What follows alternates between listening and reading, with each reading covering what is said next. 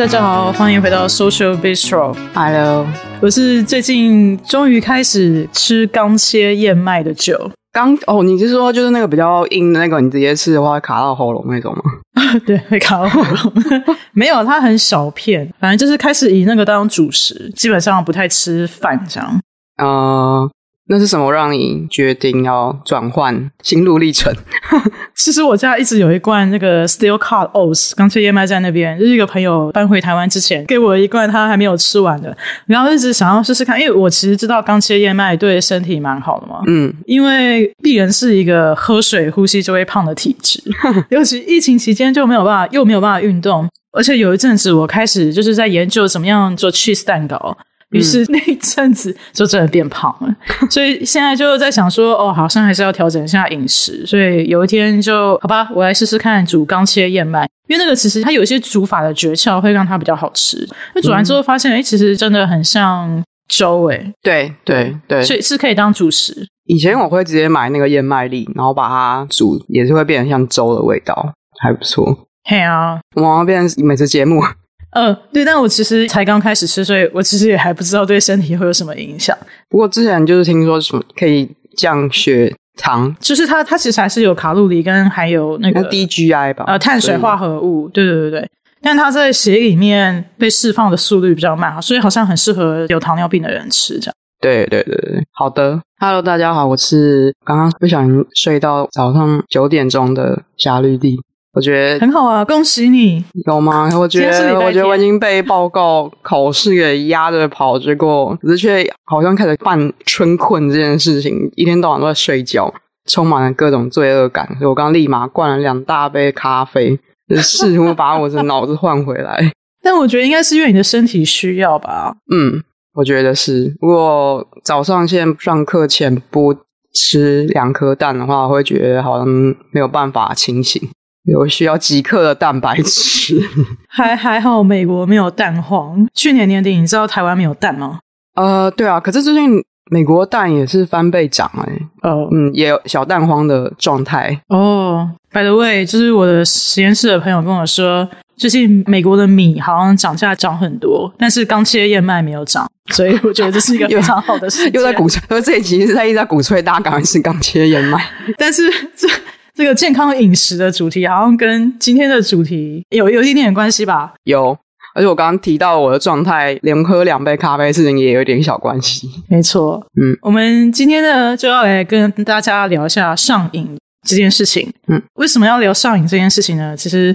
我以前就一直对毒品跟上瘾这个议题蛮有兴趣的，而且我以前常常跟朋友聊天，会问他们一个问题，嗯，然后不知道为什么，只要每次我问朋友这个问题，朋友就会开始跟我翻脸、生气，然后到一个基本上要跟我绝交的状态。然后，但如果最后没有绝交的话，通常就可以变一辈子的好朋友。好，这这是一个试炼过程的一道问题嘛？夏绿蒂，你准备好了吗？哦，可以，请说。好，先跟大家讲一个背景的资料，就是根据台湾的毒品危害防治条例第十条呢，使用第一级毒品的人要处六个月以上五年以下的有期徒刑，然后如果是使用第二级毒品的，要处三年以下有期徒刑。第一级毒品呢，大概就是有鸦片、吗啡、海洛因跟古柯碱，嗯，就是其实美国人每天都在用的东西，对吧？然后第二级毒品呢，就是摇头丸、安非他命。呃、uh，magic mushroom，我不知道中文叫什么，蘑菇哦，oh, 魔法蘑菇吗？对，就直接称蘑菇，可是那个蘑是魔法蘑，好像是。哦，oh, 所以跟玛丽欧吃的那个蘑菇不一样。我不太确定玛丽欧他是不是也是吃了，然后变很 hyper。这我就不知道当初游戏设计的时候那个概念是不是有这个暗示。对，玛丽欧也要被判三年以下有期徒刑。哇，难怪他只能活在游戏世界。对，还有迷幻药跟大麻。然后这个分级的依据是基于就是这些药的成瘾性、担忧性以及对社会的危害性。嗯，这件事情我们等一下节目最后再回来讨论。嗯、但是我意外的发现，DMT 竟然是第二节，然后 DMT 是死藤水，你知道死藤水吗？Ayahuasca。嗯，我知道。它的主要的成分，嗯、没错。然后可是我我其实非常想要喝 Ayahuasca，Ayahuasca 就是。中南美洲他们在通灵的仪式的时候会使用的一种。对，有个什么亚马逊丛林里面，嘿嘿嘿嘿，嗯、我不是从那个报章杂志上看到，是我有个朋友，他真的去了 Amazon，然后真的用了死藤水，然后在 Facebook 上面分享他的经验，然后他说非常非常非常棒。听说就是用了 ayahuasca 瓦斯卡之后，你大概就会知道你的真理，就是嗯，人生的真理大概怎么样，所以病人非常想要试试看 ayahuasca 瓦斯卡。但我发现根据台湾的毒品分类的卡是第二级。嗯，这有可能就是每个国家，因为你看台湾现在大麻也没有真正合法化，所以对，对大麻也是二级。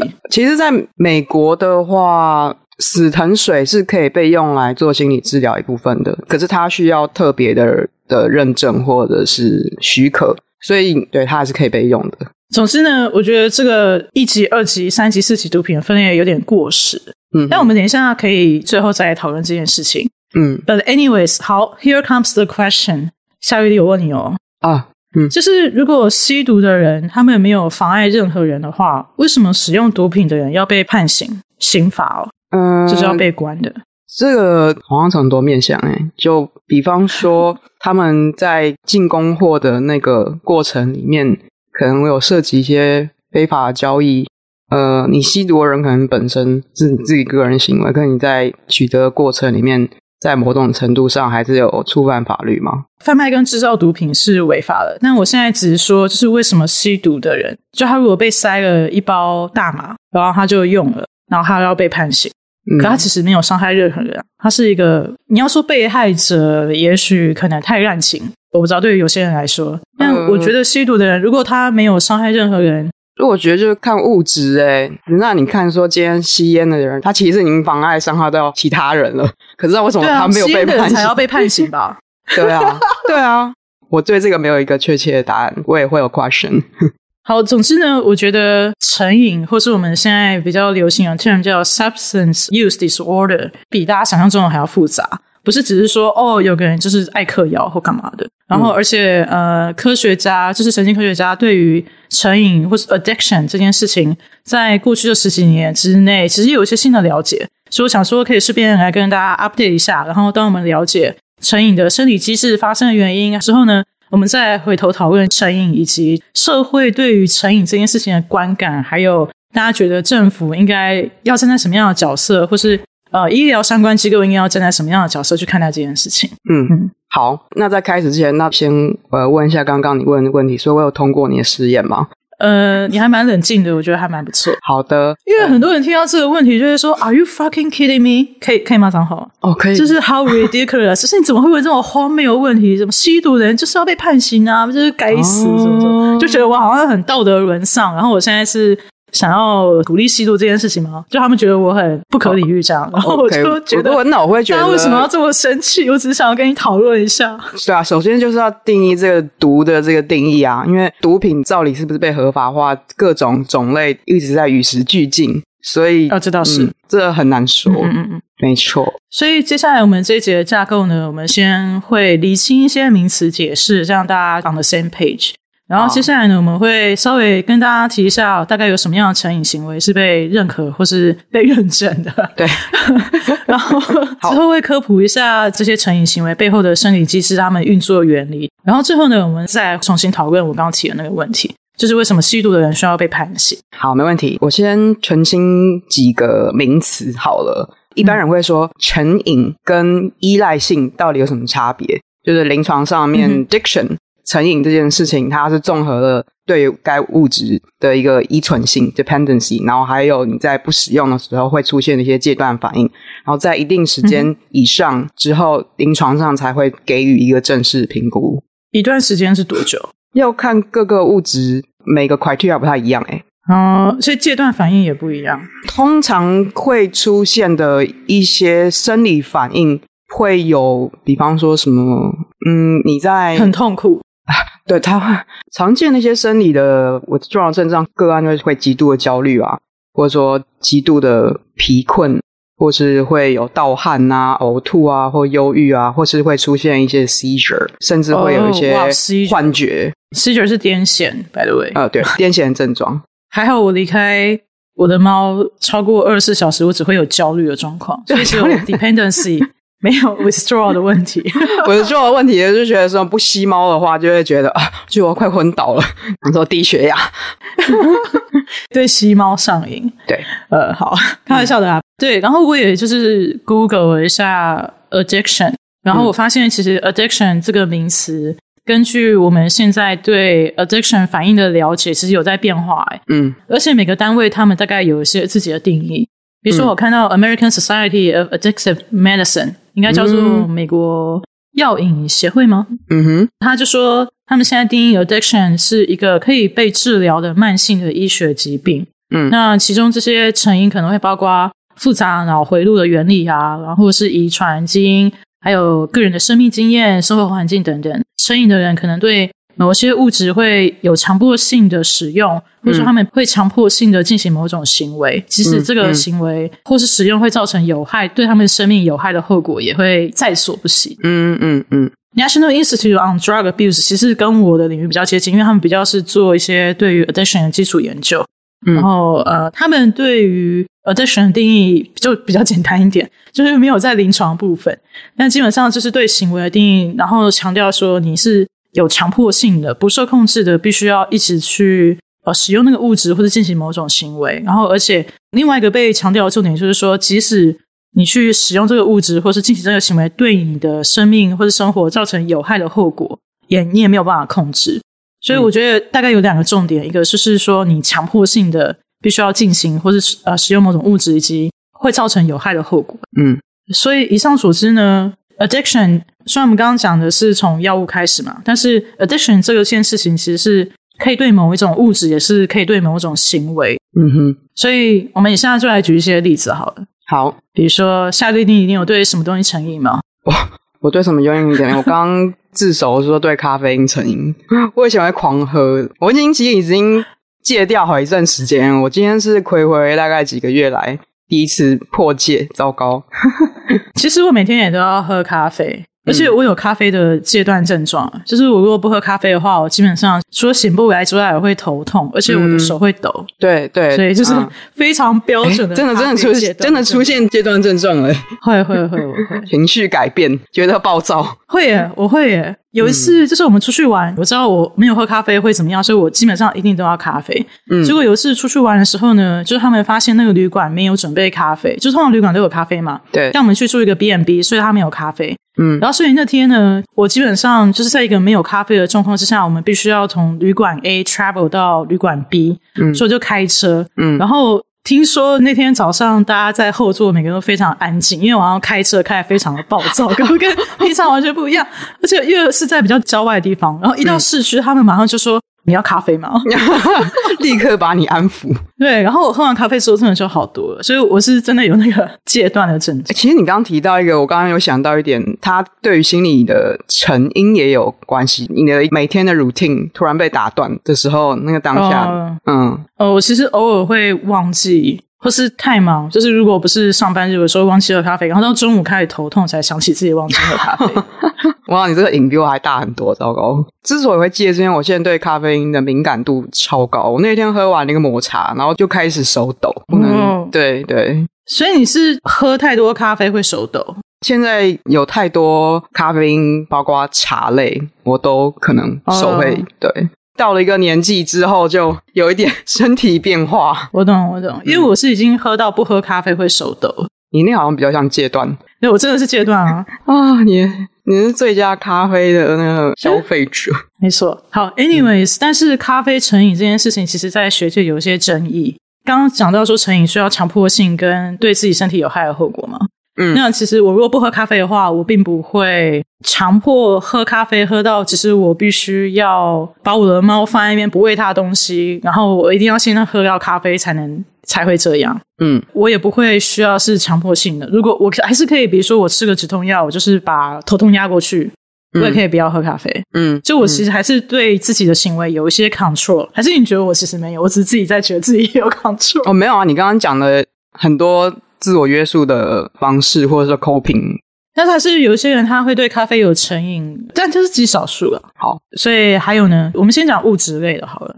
嗯，像物质类，很多人也对于尼古丁啊，或者是药物，像美国人他们说实在，滥用那止痛药这件事情是恶名昭彰。嗯、等一下，我我要 clarify，就是这边止痛药不是止普拿疼，因为我以前一直以为他们说的 painkiller 上瘾是说吃普拿疼吃到上瘾，然后我也是常吃普拿疼的人，as I just described a few minutes ago。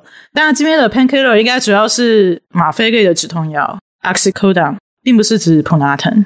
嗯，吗啡类那他们还是要被 prescribe 才能取得到吧？哦，对啊，所以他们可能就会装病去跟牙医要。哦，oxycodone 这个故事其实很长嘛，药商有特别在 promote，而且他们其实知道有上瘾的可能性，还是会继续 promote，然后而且就是卖越来越高的剂量。嗯哼，所以就是现在有非常非常多的呃 oxycodone 的问题。那 oxycodone 因为它跟海洛因或是吗啡那方面很像。其实海洛因的盛行比率会上升，就是因为他们没有办法拿到处方的止痛药，所以他们就转而去买海洛因。这两件事情其实有绑在一起。嗯，那那其他物质也包括酒精成瘾，这个应该大家也不陌生。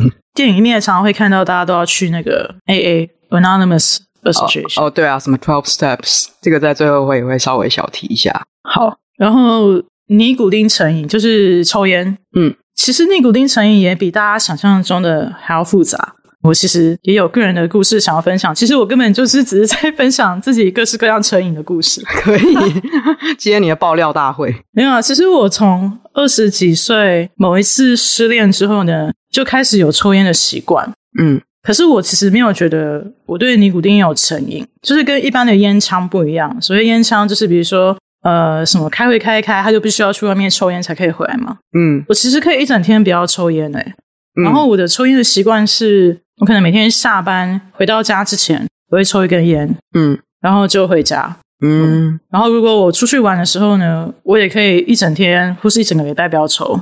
所以抽烟对你来说代表的意义是什么？在你在那个当下？意思就是哥抽的不是烟，抽的是寂寞哦，没有啊，哎，没有没有没有，你刚刚讲就很很像说抽烟对你来说可能是一个某种仪式感，或者说某种心理状态，不是你身体上的需求。对对对对对，等于说我也没有那个 withdraw 的部分。我其实最近戒了，是什么诱发你决定要跟他？嗯、没有啊，就其实是因为 COVID，美国很严重，然后大家不知道发生什么事情，就是在世界一片愁云惨雾那个时候，跟一个台湾的朋友聊天，然后就跟我说：“嗯、你还是把烟戒了好了。”然后我就想想，就说：“嗯、好。”所以我就没有抽了，然后就觉得嗯，好的，差不多了。嗯因为也有可能，就这样，烟带给你的那种快感，没有让你觉得说你要持续下去，或者是。我觉得一方面，因为如果是 COVID 在家，就没有一个上班下班的这个过程，所以没有这个仪式。是，所以就对你来说，久而久之，好像也没有那么重要。对，而且我刚好在疫情爆发前一个月开始养猫，好像就对生活的仪式造成一个改变。因为晚上超级忙，因为它非常非常的 needy。嗯，每天晚上都要陪他走来走去，就是逛街或什么，所以好像就没有时间抽。哦，而养猫变成另外一种成瘾，开始吸猫。啊，对，就是吸猫的瘾啊，人生好累哦，人生好累，各种。，anyways，对，好，back back to 正题。对，所以尼古丁成瘾，好像现在的证据有些显示说，并不是说你抽一根烟，你就会开始上瘾。而且我其实有时候回台湾会跟朋友 social smoking 嘛，我们就是一个下午两个人抽掉一包烟，但是我隔天好像也觉得还好，就是我没有觉得哦，我要再抽一包或者干嘛的，嗯，这样。然后所以目前有个说法是说，跟你的先天的 susceptibility，有些人有些体质就是对尼古丁比较容易成瘾，或者有些人就是不太容易对尼古丁成瘾。嗯，除了各种药物呃物质类的成瘾之外，其他也包括一些行为类的成瘾。像我们常常在新闻里面看到有些人赌博成瘾啊，对，赌博成瘾，社会新闻常看到嘛。比如说过年的时候有一个新闻标题说，说好帮带孙，婆婆跑去赌博，媳妇见儿惨状气炸，什么家庭就很典型那个雅虎奇摩新闻的标题。然后里面内容就是说什么有一名媳妇抱怨，呃，因为临时找不到保姆，所以拿了两万块请婆婆暂时带小孩。没有想到媳妇下班回到家，发现屋里没有大人，三岁大的儿子跟六个月大的小儿子两个人单独留在家里面。老大呢，三岁看到他就一直哭，说他肚子很饿。小的还在婴儿床上面嘛，才呃六个月大，然后里面尿布上的大便都干了，没有人去换。一问之下才发现婆婆跑去赌博，好像媳妇就超气。其实这个新闻很常出现，但大家看到就会想说，哦，这个人怎么那么爱赌啊，什么什么。可是我觉得赌博成瘾这个概念没有太广泛的被注意到。比如说那个婆婆可能就有赌博成瘾的问题，就赌博是会 addicted。所以大家回想到刚刚成瘾的定义嘛，他会强迫性的去进行某种行为，without thinking of the consequences，就是即使他可能有意识到说，哦，小孩子可能没有人带啊，但他就是没有办法控制自己的跑去赌博。这些社会新闻常常就是，哦，跟你讲，哦，这件事很夸张啊，什么什么。但我觉得其实背后有一些社会结构上的问题，或是有一些根源，我们需要去想一下。那我觉得其实这也是做这一集的一个初衷。嗯，其实，在临床上面也常常会见到各种个案，对于不同的行为有成瘾的现象。刚刚有听到赌博是一个嘛，嗯、也有听到说有人会有对于性爱成瘾啊。像有两部电影就是在讲这个，一个是成瘾的男人，一个是成瘾的女人。然后或者是说，有些人会对于网络成瘾，或者是电玩成瘾。哦，甚至有些人他们会对于运动成瘾。嗯，运动狂，对，运动狂，健身狂，它会变成一种强迫性运动了啦。然后会有运动嗨这件事情，大家应该都听过吧？那叫什么脑内啡？嘿嘿嘿对，它其实，在临床上，至少在从鼠类的一个研究上面发现说，因为有个叫 endocannabinol system。太太太学术了，嗯、不过它会刺激你脑神经里面某一个受体，它跟大麻 THC 会有类似的效果，嗯，飘飘欲仙的感觉吗？对，飘飘欲仙的感觉，然后就很嗨，很多人就觉得，哎，为什么运动完好像精神越来越好？那其实是因为哦，它产生的脑内啡去 combine 到你的神经里面。对，我心情不好的时候也会去跑步，对，就觉得很爽。对，如果没有成瘾的话，其实它是一个蛮健康的事情啦。不过有些人他会强迫性运动，已经影响到他生活或是什么样的时候，那就。你说强迫性状况，比如说跟老板开会开一开，就觉得不行，我现在要开始运动，于是就把上衣脱了，开始在办公室里面跑步。我刚才想到很有画面感，不知道什么，就是衬衫一扯，然后开始 绕会议室开始。这个呃呃，对啊，他可能直接被 fire 了吧？如果他很苦恼，觉得说为什么他每次我工作都发生这种事的话，他是可以接受协助的，或者他可以找个工作啊，让他每天都要跑步，也是另外一种出路啦。哦，对 对对，对，嘿，hey, 然后最近有一个新的 addiction，大家还在讨论当中，就是有些科学家发现动物或是有些人，他是对甜食成瘾。嗯，并不是说所有的台南人都会这样。记得就是刚刚有说成瘾是有一个强迫性跟。你知道有害的后果，嗯，但好像因为甜食好像也会造成跟刚刚你说的脑内啡啊或什么什么一样类似的生理反应，所以的确有些人会嗯有点强迫性的 compulsory，就是想要吃甜食啊，然后造成身体上的一些负担。嗯嗯呃，其实呃，我发现成瘾常常会跟其他的心理疾患会有一个综合性，比方说刚刚这样讲到，会让我想到饮食疾患的人。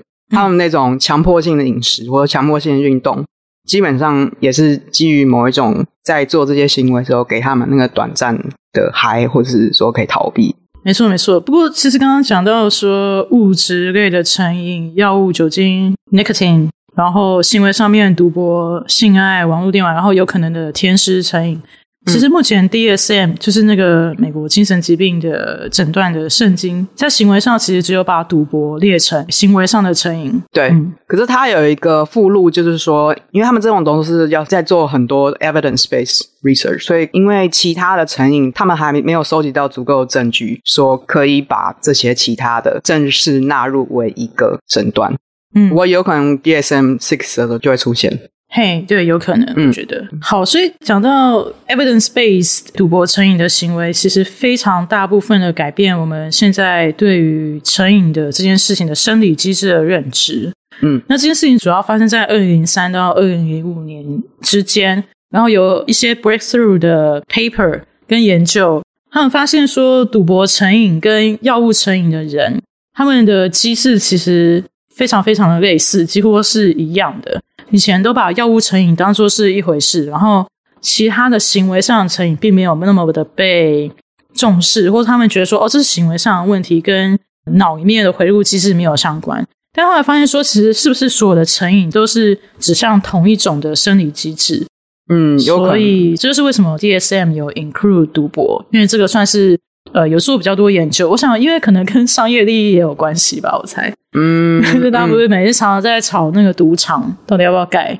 嗯嗯，我们现在就是解释一下这个生理机制大概怎么样，不会很深，就是简单的一下。就是如果大家知道多巴胺 （dopamine） 的话，大家应该知道说多巴胺是一个会让你感觉到开心的一个脑内的分泌的物质，比如说是吸猫的时候啊，对，谈恋爱的时候啊，听音乐的时候。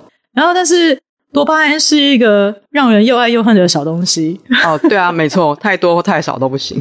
没错。然后，如果你有一些多巴胺的调控失去控制，你就会一直想要 craving，就是想要更多的多巴胺，所以你会开始有这些。行为想要去，就是不管是药物啊，或是刚刚赌博啊，给你的快感，或是性爱啊，嗯、或是打电动，这些让你呃产生多巴胺的行为，会让你情不自禁的想要去获取更多，从这些行为或是物质里面获取更多。那多巴胺 （dopamine） 呢，其实是一个比较传统上，呃，蛮久之前就知道说它跟成瘾有关嘛，尤其是药物成瘾。但目前透过赌博的这个行为的研究呢，他们发现其实另外一个部分。各位观众，就是前额叶。我们好像每一集都要回到前额叶。嗯、我觉得我们干脆改名叫“社会必思卓的前额叶”算了。对，各种前额叶的 clarification。对。那大家知道前额叶是主导我们 decision making，就是在做决定的时候需要用到的脑区嘛？嗯，那又再回到，就大家应该听完这集就会，前额叶是我们理智大脑。对，成瘾我们刚刚有讲到说是强迫性的，就是他好像失去了为他自己做行为的这个能力。一般来说，我们会想说啊，如果我今天翘班的话。可能会被老板发现啊，就会说啊，这个好像不行，所以你就会在做决定的时候呢，前额叶就会决定说，好，这个决定对我的人生好像不太好，所以你就会不去做这个行为。嗯哼。但是当你成瘾之后呢，你的前额叶功能受到影响，即使你知道理智上来说，你去翘班去做别的事情会对你的人生有害，或是对于你的日常生活有一些困扰，你还是会情不自禁的去做。嗯。所以，呃，目前成瘾最主要，当然还有其他些眉眉角角啊。不过，所以目前最主要呢，基本上成瘾的行为是包括了你的 dopamine 的 regulation 超出了原本应该要可以被调控的范围，然后还有是你的前额叶的做决定功能受到影响。那怎么样会让 dopamine 跟前额叶的功能受到影响不受控制呢？嗯、那当然，用药是一个非常极端的例子嘛，就是当你用药的时候，你会用化学反应的方式去干扰。多巴胺的功能，但是其实我们现在也发现说，就像我刚刚说的抽烟啊，其实基因也占了一些决定性的因素。就是好像有些人可能赌一两次他不会怎么样，可是有些人好像赌博一两次，然后他很快就会上瘾。然后他们就因为发现有这样子先天性的差异，所以他们就回去追。嗯，然后目前的目前的共识，但未来有可能会改变。基因或遗传大概占了百分之五十决定性的因素，决定你这个人是不是很容易会上瘾。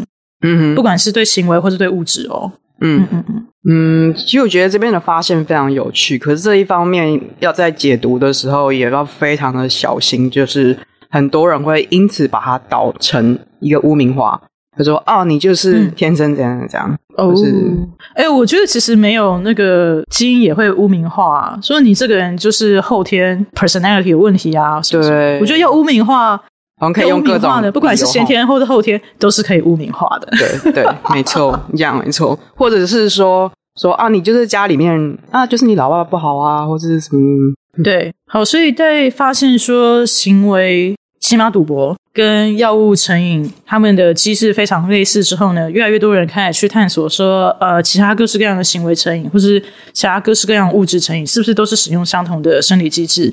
那目前比较确定跟多巴胺有关的成瘾行为，那、呃、除了赌博、药物之外，酒精、尼古丁、性爱跟电玩都被发现跟多巴胺的 regulation 有关。那咖啡有点站在那个边缘，嗯、就是使用咖啡其实也会造成你脑内的多巴胺 level 上升，但是好像没有上升到一个程度会 overwhelm 或者是去捣乱你整个脑内多巴胺的 regulation。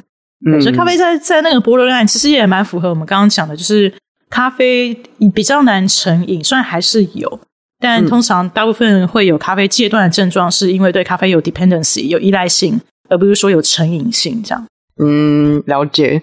其实刚刚讲到，除了多巴胺之外，成瘾也是有引爆到其他不同的神经传导机制跟物质，像是脑内啡啊，嗯、或者是尼古丁啊，或者是呃 cannabis 等等，在我们脑子里面正常就有这些神经传导物质，可是当它被一个外界的物质去做替换的时候，就会出现成瘾的情况。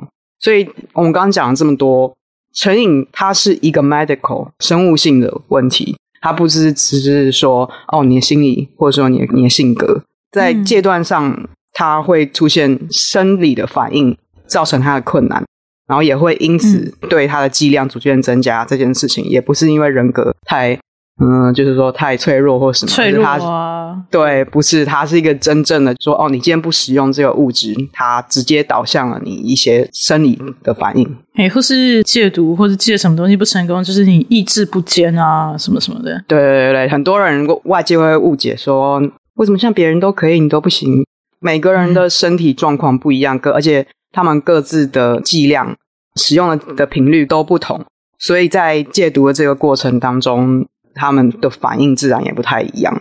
至于要到什么程度要去治疗或者什么样子，在临床上我们通常是看它影响生活功能性，还有它如何影响我们财务啊，或者什么。比方有一些人倾家荡产，然后去赌博，或者说去买啊药物，这种情况的话，可能就是一个很大评估点说，说哦，你是不是真的要需要协助或者是什么的？嗯，诶，我刚突然想到说，很多人减肥不成功。也会被污名化，说你就是意志不减啊。可是减肥不成功，有时候是看你用什么方式减。因为有些人他可能就是哦，我就是今天完全不吃淀粉，或者说我就是一天只吃多少卡路里，那个很容易就会造成你身体的直接反弹啊。那其实也是一个生物性的问题，哦、不是吗？生理性的。哦，可以改吃。可以买钢切燕麦，这是今天我们今天主角，我就马上帮他代言还是什么？哎、欸，那个我们要跟他赞助，然后赞助，拉赞助，那个制造钢切燕麦的人跟我们联络，可以。好，那我最后有个问题，我们一开始就有问说，所以成瘾是一种罪吗？回到我们一开始，嗯，成瘾是一种罪吗？我觉得不是啊。嗯，我其实刚好上礼拜看到有一篇新的 paper，它是有两个在研究成瘾的科学家写说，其实。幼儿时期，如果你就被 expose 到毒品或是成瘾性的东西的话，你成年之后回去滥用这些毒品的机会会大大的增加。嗯，他说这个其实是一个非常严重的问题，但是因为污名化，让这些人没有办法去求助，或是因为社会结构的问题，嗯、可能就回到我们上一次在跟刘丽老师聊的是说，如果你的家长原本就有毒品滥用的问题的话，其实你非常容易的会受影响。嗯，就像我爸其实是一个烟枪，所以我对烟其实一开始就没有那么排斥，嗯、我就觉得说，哦，其实我小时候就常抽二手烟。嗯，我觉得很奇怪，就是我不知道为什么我长大之后出来念书，然后我跟我朋友讲说，哦，我爸就是烟枪了，我不知道为什么他们都很惊讶。哎我觉得是不是有一个引燃有一些阶级上的差别？But anyways，好，这个有点离题了。但我的意思是说，照这样子的状况来说，如果你对某种东西上瘾，其实好像有点像你在路上被招牌砸到一样。就不管是你是基因上就 predisposed 就本来就比较 susceptible，或是你的环境里面就很容易接触到这些东西，嗯，然后你用了，然后因为这些东西会对你的大脑产生影响嘛，你其实没有办法去控制。就我觉得人类的心智其实很容易受到外来事物的刺激，只是有时候大，有时候小，有时候不是被社会规范下面必须要被禁止的东西。假设我一开始接触到的不是烟，而是毒品呢？万一我爸爸就是在平常就会用骨科碱呢？我是不是很容易就会上瘾？嗯嗯，那、嗯、我觉得只是刚好我今天生在一个哦，我只是抽烟，然后抽烟刚好是一个没有被国家觉得说要严重到必须要判刑，所以我今天并没有说哦，小时候就要去监狱啊或干嘛干嘛之类的。我会觉得其实是这样、欸，哎，嗯，是突然无话可说。呃，对，不要跟我绝交，拜托。哦，没有没有没有，我没有，我同意。我只是好奇说，为什么有一些是被归类在。合法一些，可是被归类在不合法。他们的这个 criteria 是什么？有些人会说是药商、烟商的阴谋啦。其实讲到烟这件事情，有另外一个故事。在早期烟在美国被推出的时候，起码这是美国的故事。被推出的时候，烟商都跟你说这不会成瘾，这不会成瘾。但我们现在看到政府对烟抽税啊，或者是会印一些什么吸烟危害健康的东西，都是有一个 whistleblower，有一个在烟商里面工作的人。他看不下去，爆料说，其实他们知道烟是会成瘾的。我们现在才开始要加税啊，就尽量减少呃大家抽烟。要不然，其实早期 hippies 的年代，抽烟就是很酷啊。因为那时候烟商就广告说什么哦，这抽烟是件很酷的行为啊，叭叭叭。嗯，或者说烟盒上面还会印一些美女那种。嘿，对对啊，这其实是有一个故事在背后的。所以的确，你要说这烟商的阴谋，嗯，其实跟 oxycodone 是一个类似的状况。所以在那个 painkiller 会成瘾的这件事情被爆出来之后呢，有些人就把 oxycodone 这个药物跟呃当初烟商那个时候的状况有做一个比较。嗯，了解。哦，刚刚其实有提到说，这些不同的毒品，它的分类有分成有成瘾性、滥用性跟社会危害性。我有点好奇，成瘾跟滥用它的定义的差异是什么？我其实也不知道诶、欸、嗯，而且还有对于社会危害性这件事情，如果像你刚刚一开始讲的问说，如果我今天只是我自己使用的话，那为什么它危害到社会哪个区块？然后以及说没有没有被纳入非法毒品里面的人，你在使用或者是在做某些事情的时候，难道就没有危害到其他人？嗯、呃，社会危害性我知道，预言就是最近新兴的毒品是的确使用之后会出现暴力行为。那我觉得那个就比较可怕，嗯、因为之前、嗯嗯、呃大家应该知道有小孩子在路上被 stab 嘛，就是被刀刺，就是因为那个人使用的预言。嗯嗯预言是 bath bath salt，不是 math，、哦、是 bath salt。安、嗯、非他命使用之后，并不一定会出现攻击性的行为，但是 bath salt 呃使用之后会出现暴力性的行为。那我觉得那个我可以理解，就说这个是对社会危害。但你看那个二级毒品，比如说像我刚刚讲的 ayahuasca，或是 LSD，或是 magic mushroom，呃蘑菇里面的那些迷幻的成分，其实并不会对社会有危害啊，就是你会感觉到很愉悦，而且现在有一个。新的趋势，起码在美国，我看到是有一个 psychedelics revival 或者说 renaissance 迷幻药物的一个文艺复兴。因为科学家开始发现说，这些迷幻药物其实可以帮助你治疗，或者当做一种辅助的药物去治疗，像是重度忧郁症 major depression 或者是 PTSD 创伤症候群。嗯，越来越多的学校，包括 Johns Hopkins。在纽约的 Icahn School of Medicine，他们有成立，就是专门使用迷幻药物来治疗一些心理状况，或是有一些 suffering 的病人。嗯，所以我就觉得药跟毒，总之我觉得这个我们可以讨论一下。呃，就像你刚刚说被拿来辅助心理治疗这件事情，就像我一开始有讲到说那个死藤水，嗯，在某些州它是可以被合法使用跟心理治疗做搭配。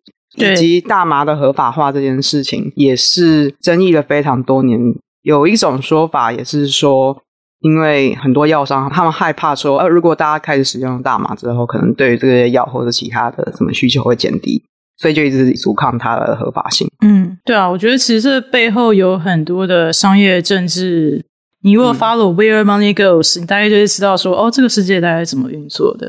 嗯。对，所以，但是我刚刚讲的是说，使用毒品的人，我并没有觉得说你贩卖毒品的人不需要被阻止或者被判刑，因为贩卖毒品的人，或是 贩卖 oxycodone 的那个 Purdue Company，嗯，他们是利用这个成瘾性从你身上捞钱，让你必须要拿出钱来去买。嗯，因为你如果不从这样的管道去获取这些已经成瘾的药物的话，你就会很痛苦嘛。嗯，那我觉得那样就是一个在道德上是使用刑法比较适合的状况。嗯，但如果你是单纯使用的话，我就会觉得还好。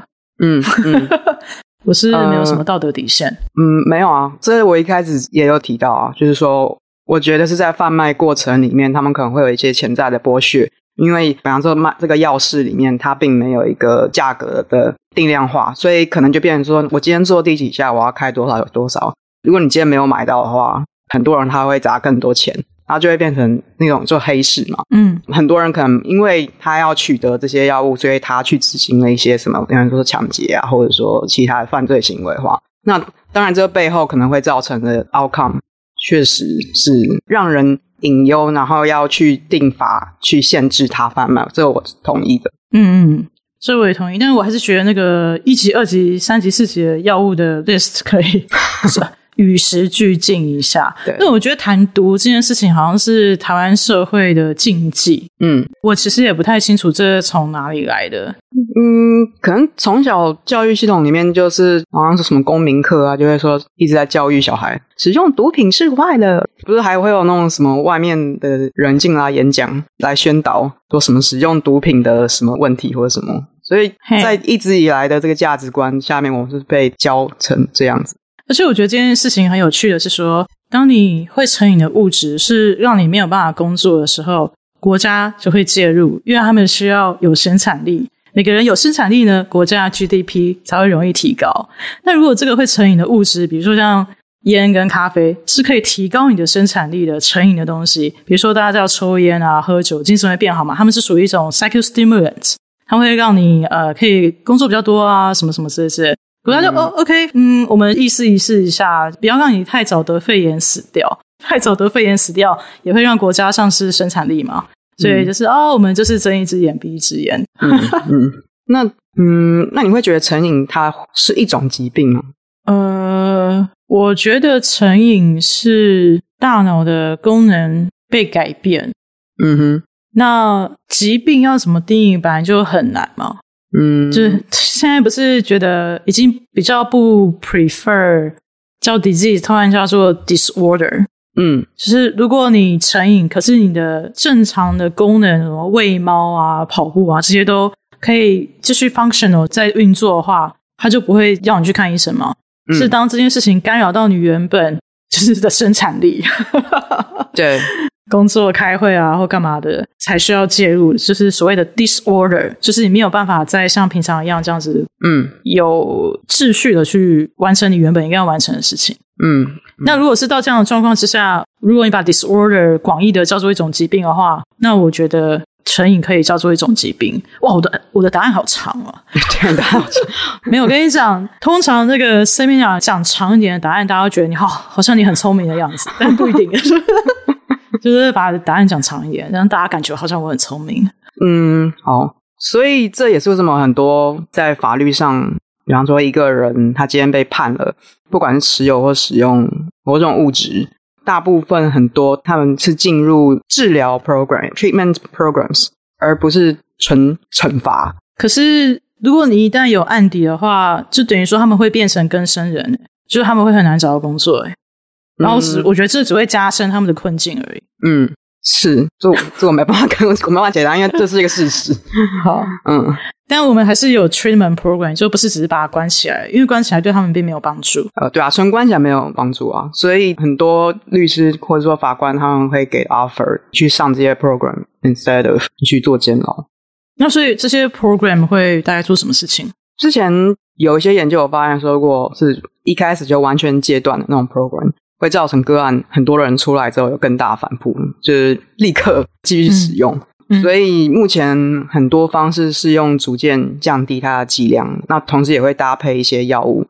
那那些药物包括是说以药攻药，就是它变成给一些阻断剂啊。有些人酒精成瘾，那可能他会给一些呃药物，就是降低你在使用酒精的时候带给你的一些愉悦或正向回馈，或者有一些药物它会降低个案对物质本身 crave 的那种感觉。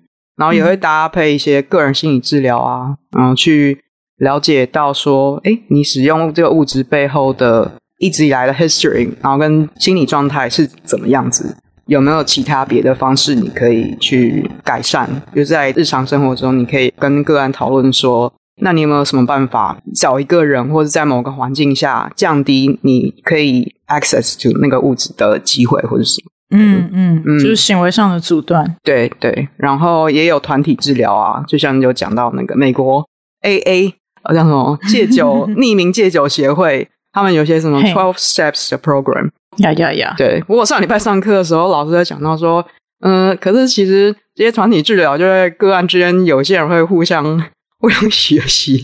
呃，可能原本还没有学会说，哎，我出来后什么 access to 这个物质，然后就就居然就学到了，然后还变成就是朋友。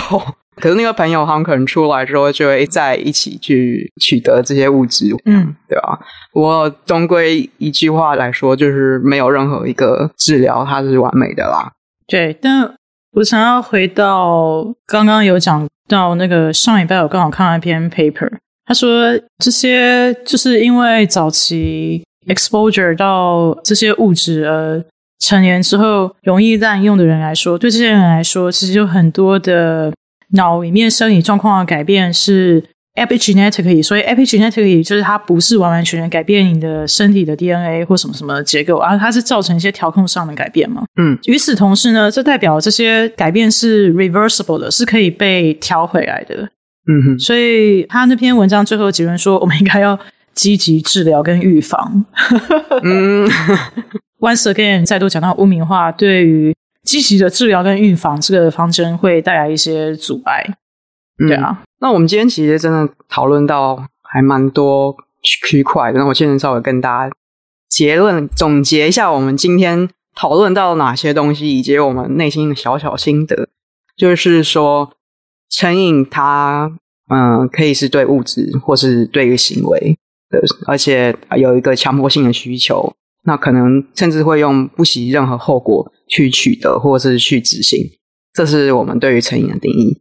那嗯，这这一切大部分的呃，为什么会成瘾这件事情，跟一个神经传染物质叫多巴胺，嗯，它影响了前额叶的一些调控，让人失去理性做决定跟控制能力。这个失去控制的原因，在基因的部分也有关联，然后跟后天有关联。